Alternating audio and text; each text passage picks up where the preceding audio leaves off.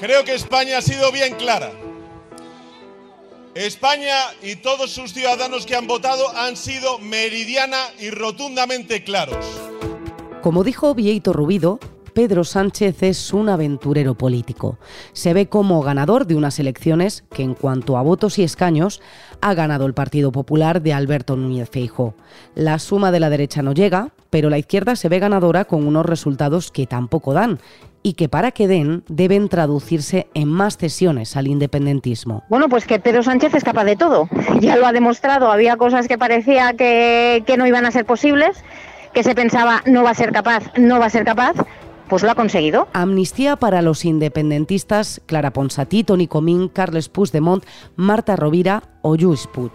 Y referéndum en Cataluña. El sanchismo ha copado todos los contrapoderes, todos los que pueden ponerle frenos a las desmanes o a las eh, medidas que sean contrarias a derecho, contrarias a, la democracia. El experto en Derecho de la Información y Derecho Constitucional, Leopoldo Abad, y la periodista del debate en Barcelona, Yolanda Canales, a quien escuchábamos al principio, valoran la situación política tras los inciertos resultados de las elecciones generales del 23J.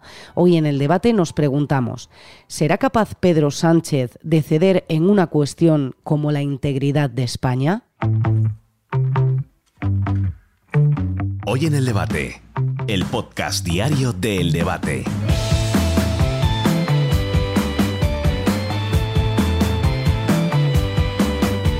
Pues desde nuestro punto de vista uno muy claro. EH Bildu. Parabenizámonos de que esa sea un escenario que evite un gobierno BNG. de cambiar ese guion. El aliado que ya conocíamos antes de las elecciones. Y en estos momentos solo hay una investidura Sumar. Más independentistas. Directamente a la resta del independentismo que ha tret resultats... Los de Esquerra, que apelan a Junts para buscar consenso. aritmética parlamentaria muy, muy complicada. También el PNV de Andoni Ortúzar. Pero ni con todo suman y hay un escollo, Junts. Nosaltres no farem president a Pedro Sánchez a cambio de nada. Este es el panorama un día después de las elecciones generales del 23J. Pedro Sánchez solo tiene una opción para evitar hacer las maletas y salir de la Moncloa, que Junts, el partido de Carles Puigdemont, no vote no en una posible investidura. Yolanda Canales es periodista del debate en Cataluña. Yolanda, ¿será capaz Pedro Sánchez de atender a las demandas del independentismo? Bueno, pues que Pedro Sánchez es capaz de todo. Ya lo ha demostrado. Había cosas que parecía que, que no iban a ser posibles, que se pensaba no va a ser capaz, no va a ser capaz, pues lo ha conseguido. Mm, de hecho, eh, indultó a los políticos independentistas presos por el referéndum ilegal del 1 de octubre y también ha reformado los delitos de sedición y la malversación y, lo ha reconocido incluso Esquerra Republicana, que ha sido gracias a, a, la presión que han ejercido sobre Pedro Sánchez, algo que en un primer momento parecía que no sería posible, no lo hará, no lo hará, pues lo ha acabado haciendo y quizá quizá con las peticiones que hacen los independentistas, más o menos posibilistas, desde el traspaso de cercanías hasta un referéndum de autodeterminación, pues quizá pueda, pueda ceder Pedro Sánchez también en eso. Ahora que comentabas lo de Esquerra, parece que Esquerra sería más propenso a apoyar una investidura PSOE-Sumar, a diferencia de Junts, pero ambas formaciones son independentistas. ¿Qué es lo que les diferencia? ¿Por qué unos sí y otros no? ¿Por qué unos ponen más líneas rojas? Es que unos eh, tienen la presidencia de la Generalitat y en precario, solo tienen 33 diputados.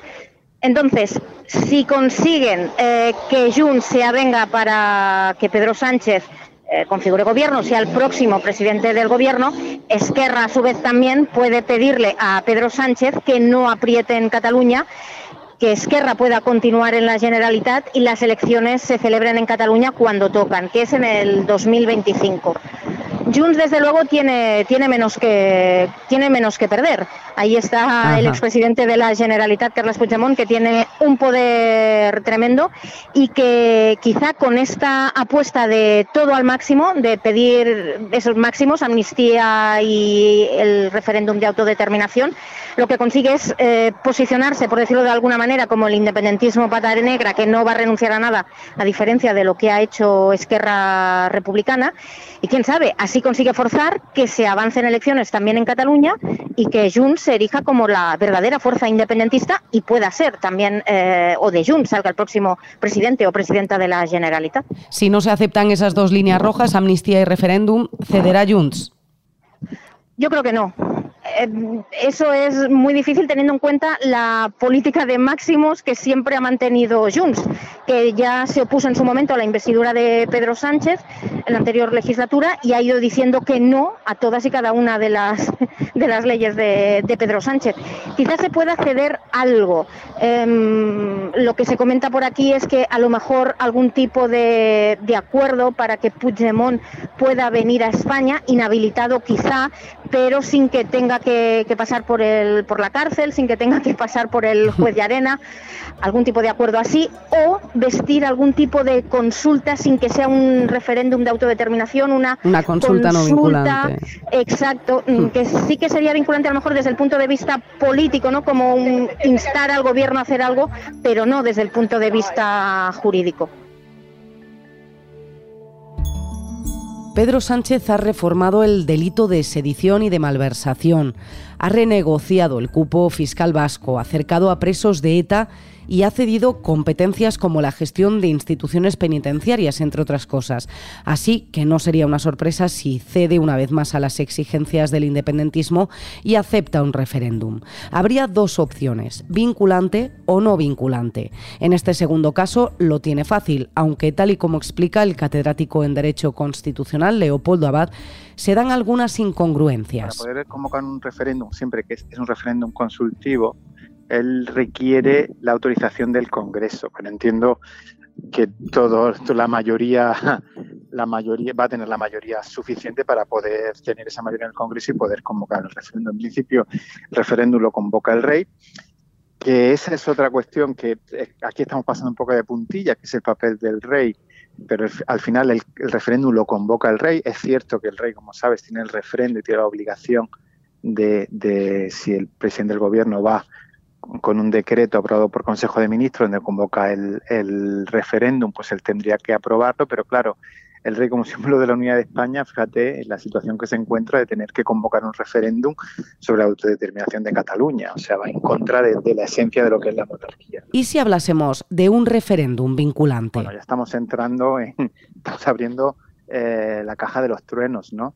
Porque si fuera ya vinculante, lo primero es que hay que modificar la Constitución, el título preliminar, que habla de la indisoluble, nación, la indisoluble unidad del Estado español, ¿no? Y bueno, muchas otras cosas, ¿no? Por, lo pronto, el Tribunal Constitucional lo, lo declararía inconstitucional a los 10 segundos. Si el Tribunal Constitucional no lo declara inconstitucional, entonces entramos ya en un ámbito de eh, un sistema no democrático, autocrático, pero una vez más, el sanchismo. Actualmente la izquierda tiene mayoría en el Tribunal Constitucional, que es uno de los grandes problemas que tenemos en este país, y es que el sanchismo ha copado todos los contrapoderes, todos los que pueden ponerle frenos a los desmanes o a las eh, medidas que sean contrarias a derecho, contrarias a, la democracia, ha intentado copar todos esos, esos eh, contrapoderes y uno de los principales contrapoderes es el Tribunal Constitucional y lo ha copado, ha conseguido coparlo, pues entonces nos encontraremos en una situación, yo creo, muy peliaguda, en una situación de quiebra democrática, ¿no? no, no o sea, no quiero ni imaginármelo, lo que podría suponer un referéndum de ese tipo, ¿no?